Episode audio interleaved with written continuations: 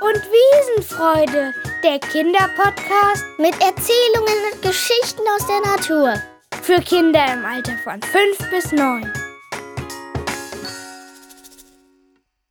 Ihr hört nun das Gedicht Der tapfere Frühling von Isel aus der siebten Klasse.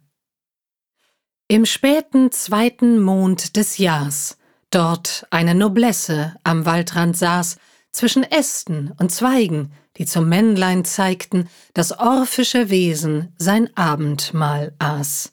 Stolz und rigide sprach er, Fini! Ich will, dass die Türe zum Frühling sich schließt, soll schneien und stürmen, alles soll türmen, das alles vor Angst dicke Tränen vergießt. Mit aller Macht, die der Winter vollbrachte, er seinen dunklen Krieger aus einem Tannenbaum erschuf, dem Gewächs mit einem Mal Arm und Bein wuchs. Ich will nichts wissen von Freude und Frieden, genau jetzt. Ja, diesmal werd ich dich besiegen, du wirst mich nicht kriegen, du wirst mich nicht kriegen, ich werd dich, den nie kehrenden Frühling, besiegen. O Schreck, o Schreck, ein Koloss war geboren, Herbst machte sich Sorgen, was ging hier nur vor? Hat Winter etwa sein Bewusstsein verloren?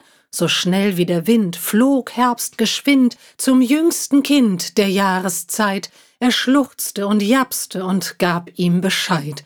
O Frühling, o Frühling, Winters Herz ist voll Gier. Alles fürchtet sich, ob Mensch oder Tier. Du musst ihn besiegen. Jetzt liegt es an dir. Der tapfere Frühling wollt beenden den Wahn. Mit Vorsicht und Obacht ging er es an und näherte sich leise dem Goliath an.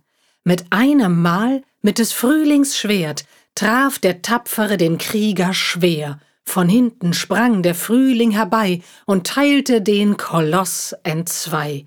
Es folgte ein bitterer Kampf zwischen Frühling und Winter, es wurd immer schlimmer, doch Frühling war ihm über, die Noblesse ergab sich im schneeweißen Schimmer. Freut euch schon heute auf die nächste Folge von Waldzauber und Wiesenfreude.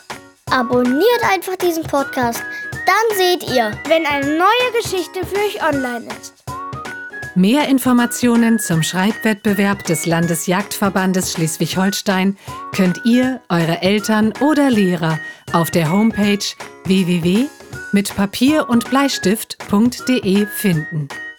Dieser Podcast wird unterstützt vom Deutschen Jagdverband e.V. Bis zum nächsten Mal. Wir freuen uns auf euch. Ende.